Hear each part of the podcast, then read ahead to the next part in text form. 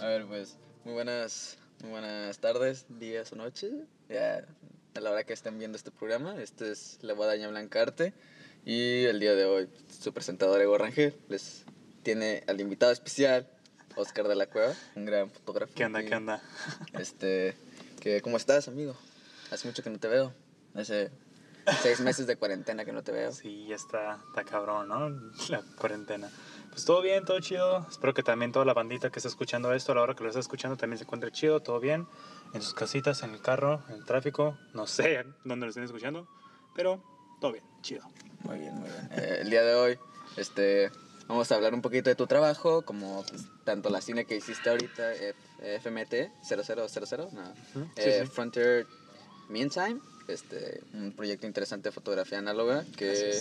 Pues representa un poco de la vida cotidiana de esta visión como dual, ¿no? De, de la vida fronteriza, ¿no? Entonces, um, puedes iniciar primero introduciéndote un poco en cómo, cómo empezaste este interés, ¿no? Por la fotografía, por el gusto este de, de la fotografía más que nada análoga, porque ya no es Vale. algo como Ok. que todos hagan, ¿no? O sea, Sí, guachira. La neta es que va a sonar casi como, como casualidad, eh, pero así fue el asunto. Yo eh, entré a la escuela en diseño y am, siempre, ¿no? Desde morrillo siempre me ha llamado pues el rollo de las artes, ¿no? Estuve en música, en pintura, shalala, shalala, por aquí, por allá.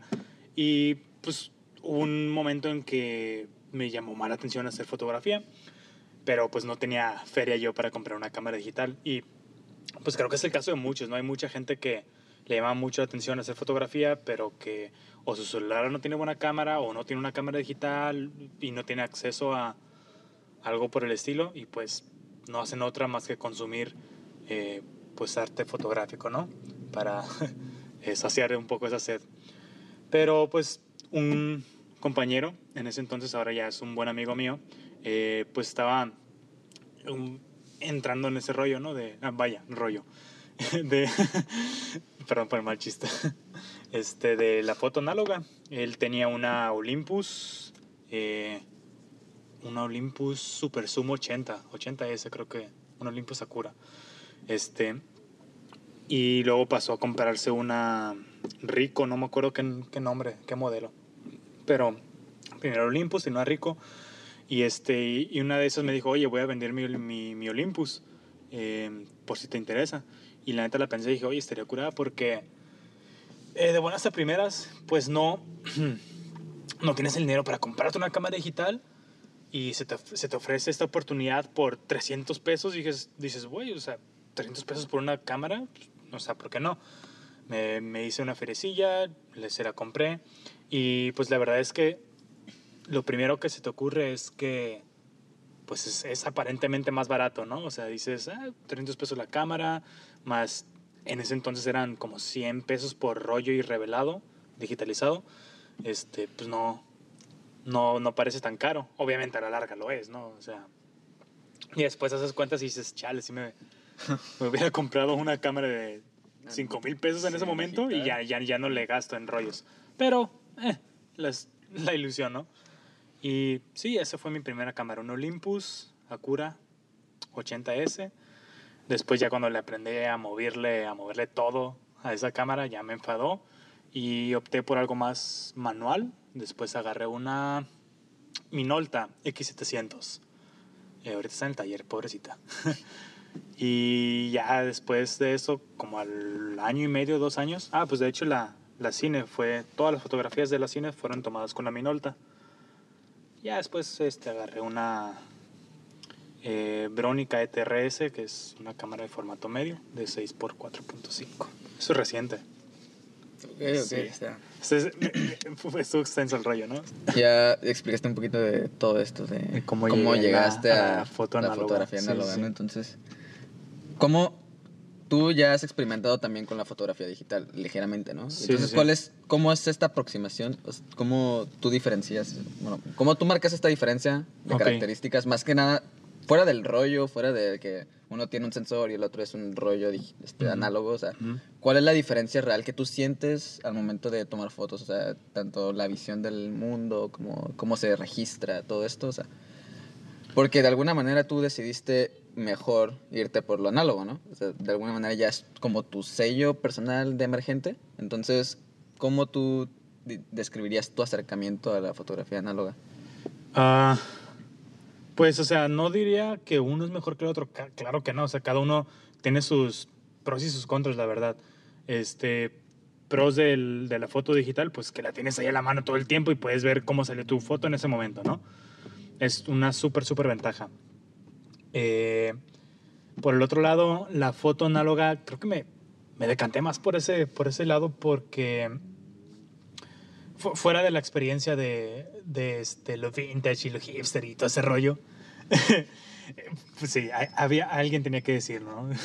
este, Sí, ya. Es como súper normal, ¿no? Ya todos quieren tomar fotos análogas, todos quieren sí, pues sentirse como- incluso hay, hay varias aplicaciones del teléfono que Ajá. dicen este, vintage camera, ¿no? O, o Fuji, cosas así. Sí, que no está mal, ¿verdad? Pero, o sea, también, o sea, ya hay una cuestión ahí de estilo más que de, como Sí, sí. de discurso, Sí, ¿no? es, Entonces, ya es un, Tú- una corriente, podría decirse. ¿tú cómo lo, lo agregas a tu discurso? O sea, sé que tu, revi- tu revista, esta cine que hiciste, ah, de alguna manera tiene que ver mucho también con que es, es análoga, ¿no? O sea, la fotografía es análoga. Entonces, Sí, sí, este, pues si tuviera que decirte como las razones del por qué decidí hacer esto en análogo, son dos, porque uno, la sensación de la captura de en, en ese momento en, en el que estás eh, checando tus parámetros y moverle las palancas y todo ese rollo, eh, la siento un poco más orgánica, la verdad, se tiene que decirlo, porque el mirar sobre, el mirar por el, por el este, viewfinder, que realmente es el mismo reflejo que de lo que captura el film, y la sensación de las cámaras de como es- fueron construidas en ese momento, no sé, creo que tendrías que decirte que es un poco más orgánico, ¿sí? Eh, además de que pues cada rollo, por los químicos que trae, todas esas, cosas, este, pues cada rollo tiene colores más ricos, colores más cálidos, más fríos, shalala, shalala, tú tendrás que descubrirlo por los rollos que vayas agarrando, ¿no?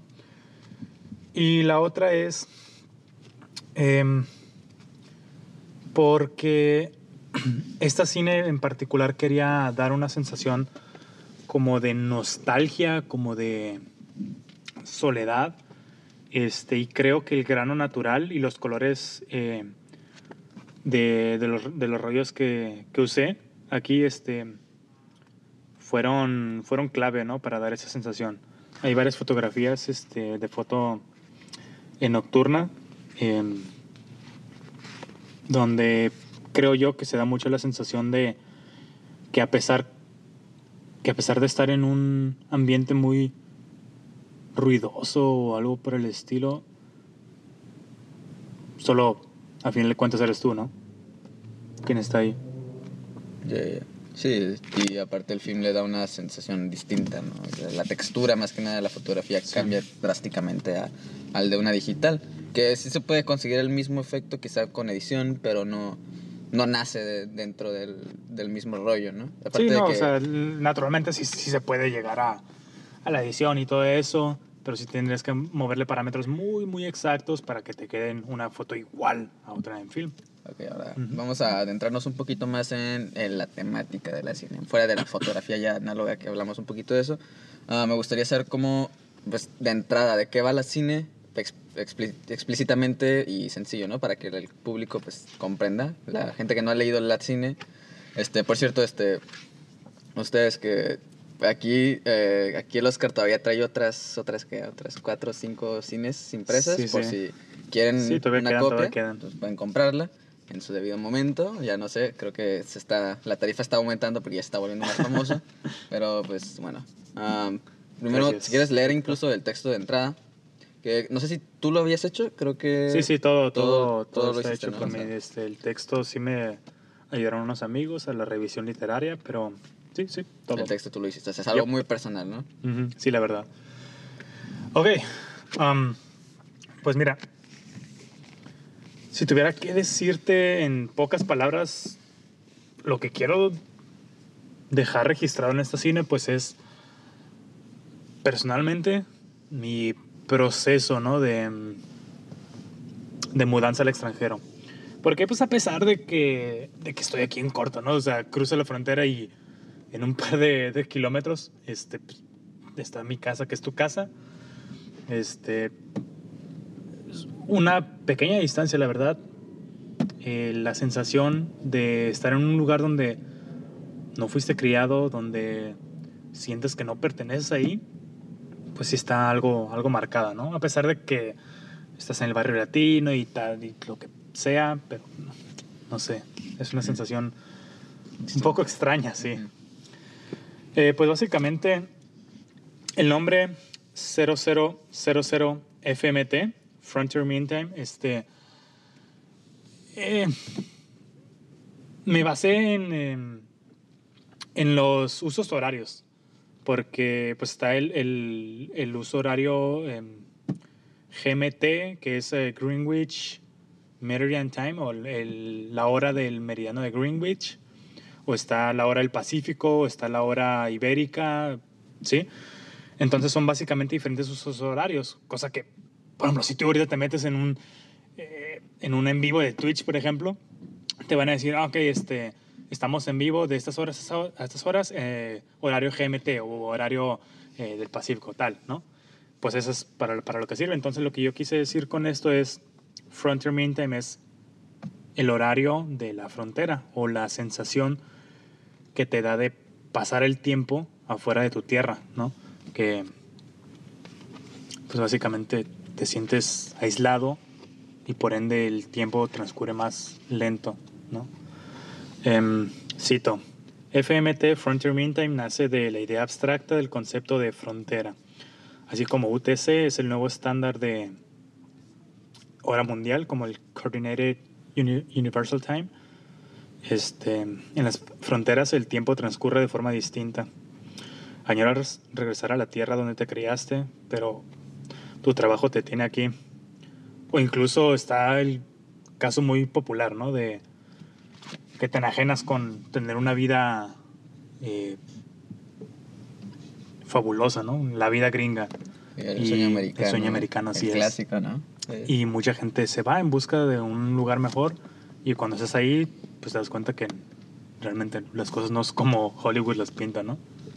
Definitivamente no. Y ya, pues aquí la mayoría de la gente, las personas que viven en la frontera, estamos conscientes más o menos de esta como dualidad que existe, que aunque conocemos el sueño americano y muchos de nosotros, nosotras, nosotros quisiéramos vivir quizá de ese lado porque tiene de alguna manera más oportunidades, realmente, o sea, hay todo otra, pues, otro tipo de cosas, ¿no? Que es problemas sociales que tienen ahí muy fuertes. Entonces, tú eres de esas personas, ¿no? Que vive en esa dualidad de cruzar la frontera constantemente, de, de venir en la mañana y de regresarte de noche. Y todo esto, pues, por un caso personal, ¿no? Pero, o sea, ¿tú cómo vives esta experiencia y qué significa para ti? ¿Cómo ha influido esta relación de cruzar constantemente la frontera, esta relación de estar, pues, pasando continuamente con el guardia, que te revisen, que te basculen, en caso de que pues, te vean medio mexicano a veces, o sea, ¿cómo es esta cura, no? O sea... Ok pues mira, me acuerdo, me acuerdo que de primeras que, que entré a la carrera y que todavía jalaba ya eh, lavando platos. Em, no sé, o sea, decirte que salías del trabajo a la una y media, dos de la mañana y luego cruzarte a las dos y media de la madrugada, llegar a tu casa, ir a la escuela a las 7 de la mañana y luego otra vez al trabajo, güey, cruzar en la noche, no sé, ya, ya, ya con la viada de, de seguir el jale y todo ese rollo, pues sí está, sí está pesadito, ¿no? Me, me acordé nada más, tenía que, que, comentarlo. Pero, pues de principio sí se sintió bastante raro, ¿sabes? Como prácticamente iba a jalar allá, me regresaba a la escuela, me volvía a regresar a mi casa y lo mismo sentía como si las cosas se hubieran invertido, ¿no? Usualmente tú dices, ah, voy a ir al otro lado. Vas a comprar o vas a visitar a un tío o a tus abuelos incluso a veces. Medio vacacionar, ¿no? Sí, sí, sí, o sea, como de ocio. Exactamente, ¿no? Te vas en fin de semana, ¿no? Ajá. La mayoría de la clase media de, aquí de Tijuana se va a, comprar ahí el outlet, a, Exactamente. a unos tenis, o sea, Y tú, en cambio, ya tenías otra revelación con la frontera. O sea, Sí, o sea- como por una necesidad, ¿no? Es que el asunto es decir, voy al otro lado y dices, puta, güey, estoy en el otro lado. Ahora mi otro lado es México, básicamente. Sí, sí. Y, no sé, este, tripear este rollo, decir, verga, güey, mi, mi otro lado ya no es el otro lado de, de una conversación normal. Es, tu otro lado es Ajá, tu es- ciudad de origen, es más, ¿no? Sí. Porque, bueno, no sé, creo que sí eres de... Sí, sí, sí, soy de tijuanense, sí de Tijuana, es. ¿no? O sea, eres 100% tijuanense, lo que quieras. Pero, am, sí, o sea, es distinto a cómo percibimos nosotros el otro lado, nosotros el otro lado, ¿no? Entonces, es muy interesante esta postura tuya de... Y su relación con la frontera. Ya después te das cuenta, te, te acostumbras y, y dices, Ay, pues ya, ya es lo de todos los días, ya casi casi pasas con el migre y la choca, ¿no? Hey, ¿qué onda? ¿Cómo estás?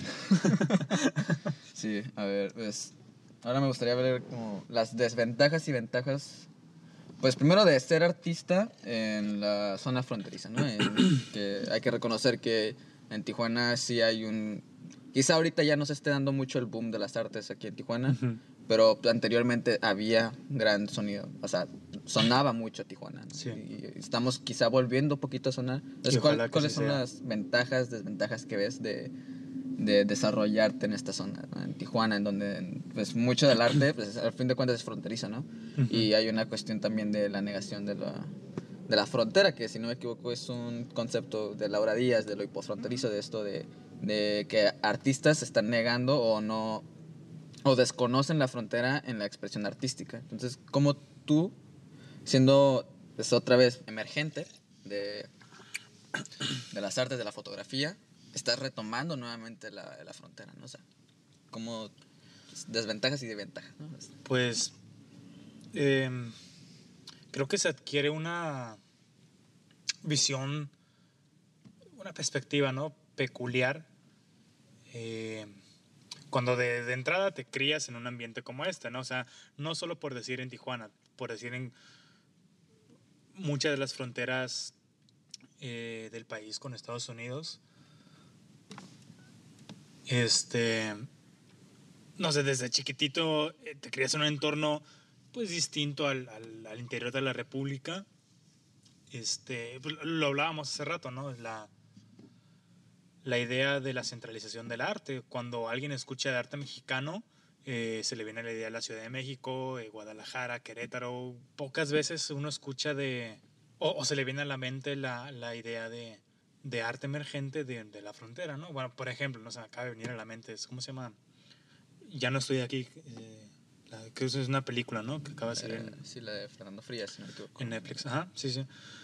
Este, pues a pesar de que no es realmente la, la idea de, de un entorno fronterizo como tal, pues toca un poco ese tema, ¿no? De, de irte al extranjero y todo ese rollo.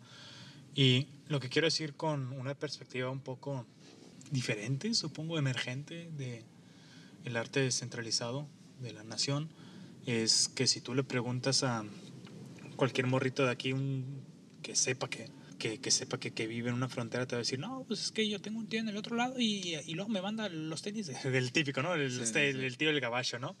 los, los- los tenis El para que- correr más El que rápido. te habla ¿no? de la Play 5, ¿no? Y- o de la Play 9 acá. No, mijo, es que esa play ya quedó vieja, ¿no? Mira, yo le voy a comprar esta con el, con el Black Friday, sí, mira.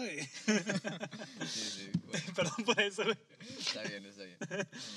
Este, no, sí, sí, o sea, cualquier morrillo que tú le preguntes, muy probablemente te va a venir hablando de, de algo parecido, ¿no? Hay una Es- relación como mercantil con la frontera. podría ser de mercantil, podría ser simplemente cultural. Bueno, simplemente entre comillas, porque toda la cultura Sí. no, es, no es así de simple.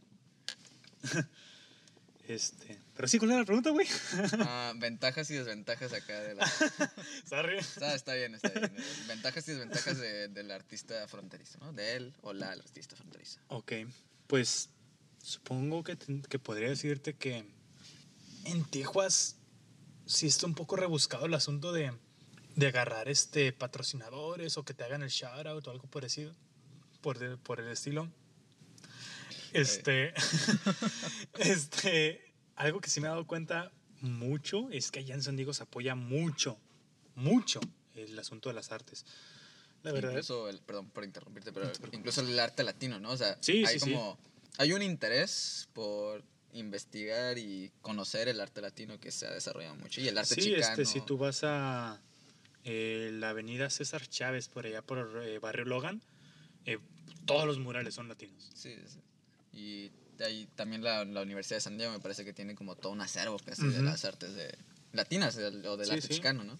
Y está muy completo, a diferencia del arte que comprendemos aquí en Tijuana, casi no, no es que no sea registrado, porque sí hay mucho registro y mucho acervo, bueno, no, no mucho, pero hay acervo de- del arte aquí en Tijuana, pero no es conocido por el público, ¿no? Y- es el asunto. y creo que allá en San Diego, no, no quiero sonar como malinchista, pero hay al menos un pequeño, una pequeña así fracción de personas que sí de verdad están interesadas en conocer el arte, aunque sea por gusto, ¿no? O sea, me ha tocado eh, estar en eventos, pues justamente de, de cine latinoamericano y hay muchos gringos que están interesados como en, oh, pues sabes qué, es que está muy fascinante el mundo que presentan, porque pues, es ajeno al suyo. Oye, y, y hablando de eso, perdón, ah, interrupción por interrupción, sí, sorry.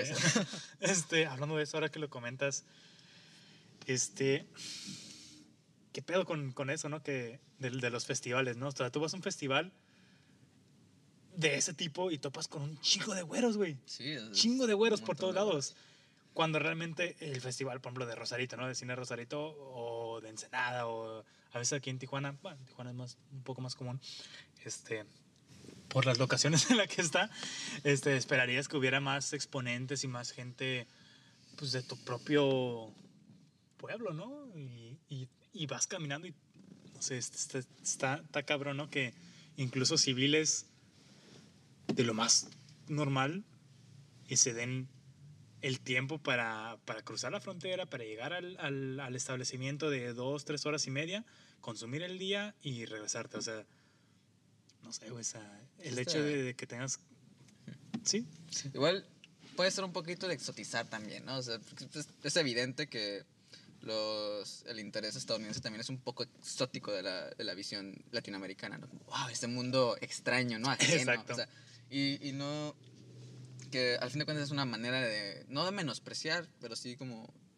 No ver el arte como lo que es, ¿no? O sea, es una expresión menor, menor ¿no? Es como Sí, o sea, está es, es, es buena porque es latina y es ajena, pero no necesariamente es- e- explica como las artes vistas desde como las grandes artes, ¿no? Como mayúsculas, ¿no? Entonces, se hace como un poquito interesante esta visión, yo creo que de tanto de, de que nosotros podemos ver esta relación que tienen los gringos con nosotros y nosotros con los gringos, ¿no? Bueno, este, vamos a pasar a un- una segunda parte donde vamos a hablar ya, como lo, lo habíamos prometido, de algún artista, artista, lo que quieras, creador, creadora, que te interese, que te guste, que te inspire incluso a crear más arte, ¿no? O sea, alguien que tú reconozcas que es bueno, que es buena, o sea, X o Y, lo que te interese, ¿no? Pues sí, te voy a comentar sobre artistas de aquí, ¿no? Precisamente porque pues todo el asunto es hablar de aquí la frontera. Entonces, pues compañeros míos, ¿no? De ahí de, de la carrera. Está, está em, Araceli Ibarra, eh, la encuentran como en Instagram, la encuentran como Catarsis 0627 me parece. Este, hace ilustraciones en acrílico bastante, bastante interesantes, ¿no? Muy esotérico, trippy acá el asunto, ¿no? Este, luego también está Josué, Josué Castillo, si estás escuchando esto, ¿qué onda, güey? ¿Cómo estás? También Araceli, chido. Este, lo encuentran como arte terrible. Neta, ese vato, si tuviera que decirte, tendría que definirlo como un artista de, no sé, de lo absurdo o algo por el estilo. Eh, como shitpostera, ¿no? ándale, ándale. Exactamente. Sí, ese güey hace ilustraciones también muy tripeadas, ¿sabes? O sea, no sé, como, como, como caricaturas de la vida cotidiana y real. Este, pero con un, con un toque, este, como de humorístico, un tanto amargo, no sé. Está, está curada, tripeno. Y otra persona que, la neta, no, no la conozco personalmente, me encantaría, sería muy curada, este, pero que ha hecho series fotográficas muy interesantes y, y se avienta unos unas ilustraciones digitales, creo, ¿no? Sí, digitales. Este, sí. Es Sandra, Sandra Castro. Neta, hace unas fotos, una foto nocturna, una serie de foto nocturna que hizo hace poco, unos seis meses tendrá, este, de sitios eh, muy populares de aquí de Tijuana. Neta, le quedó muy, muy curada. Y sus ilustraciones, neta, me, me gustan mucho sus, sus retratos. Sí, es buenísimo para la anatomía. Sí, la verdad. Bueno, pues algo más, o sea, algo que, o sea, ¿por qué estas personas en específico crees que te influyen de alguna manera o quizá no necesariamente te tienen que influir como técnicamente o incluso discursivamente, sino por qué tú crees que es necesario destacar de estas personas? Ok. pues primero porque podría, podríamos, ¿no? Hablar de gente o artistas que ya tienen este cierto renombre y tal, pero pues no, o sea, realmente lo que me gustaría hacer sería eh, llevar todo el colectivo que tiene poco renombre o que está empezando o emergente como como se le llama realmente, este, ayudar, ¿no? Un poco a eso, ayudar y ayudarnos, Sí, por eso. Este, de, de esos sujetos, esos artistas, tendría que decir que, este, es- me, me gusta que, en, por ejemplo, en el arte de, de, catarsis, eh, te das una, una inspiración muchas veces muy sana, ¿no? De lo que es las ideas cotidianas, ¿no? De estar solo, de apreciar la naturaleza y tal. Porque a veces, muchas veces la soledad no... Se, se, se tiene pintado como que es mala y, y es triste y todo, pero no, realmente no tiene mucho de malo si tú estás bien con ello, ¿sabes? Sí, o sea, también ah, está bien de vez en cuando estar solo, sola, Sole. sole en algún espacio y encontrarse con uno mismo, pero tampoco es como dejar que todo Que te invada. Ajá, que te invada y que... um, sí, definitivamente está bien medianamente encontrarse a uno mismo, porque Sí. estamos viviendo en un tiempo en el que estamos súper conectados, ¿no? Y de alguna manera, aunque estamos en pandemia y todos están aislados, se supone, todos deberían de estar aisladas, aislados, aisladas, seguimos conectados y seguimos hablando, seguimos cotorreando, hay juegos, hay un montón de cosas para La, conectar. global, la hiperglobalización te llena la cabeza de ruido. Sí, y, Ruido y- innecesario muchas Mm. veces. entonces, es bueno encontrarse con uno, pero tampoco Totalmente. Eso Este, ya es otro tema que nosotros Sí, desconocemos. ya, ¿no? O sea, ya- eso será para eso- otro capítulo, chicos. Eso ya es hablarlo con un psicólogo. Una Sí, sí, eso ya sentarte en, un, en, en el, este, En el en el ¿no? diván y que te digan, ¿y con eso cómo te sientes? Bueno, pues este, quiero recalcar, ya para terminar, muchas gracias por estar aquí. Me encanta hablar contigo, ya sabes. Gracias, que cotorreamos muy chido. Chido. Y recalcar que no necesariamente todo lo que habíamos dicho, hayamos, hayamos dicho en el programa, eh, queda permanente, ¿no? O sea, esto puede cambiar constan- constantemente, esto puede para el día de mañana que quizá Oscar se, se desmotive y diga, diga, ay, ya no quiero hablar de la frontera, ¿no? O sea, puede ser, ¿no? Entonces, Sí, las ideas cambian. las ideas cambian, ¿no? Entonces, es un espacio de discusión interesante y los, los motivamos a que sigan hablando, ¿no? A seguir generando conversación. Pues, entonces, esto ha sido la Guadaña Blancarte. Muchas gracias. ¿Algo más que quieras agregar? Eh, no, todo, todo chido. Espero que, que te- se escuche por todos lados. Sí, eso espero, cinco personas que nos escuchan, muchas gracias. y bueno, hasta la próxima. Muchas gracias. Gracias, chao.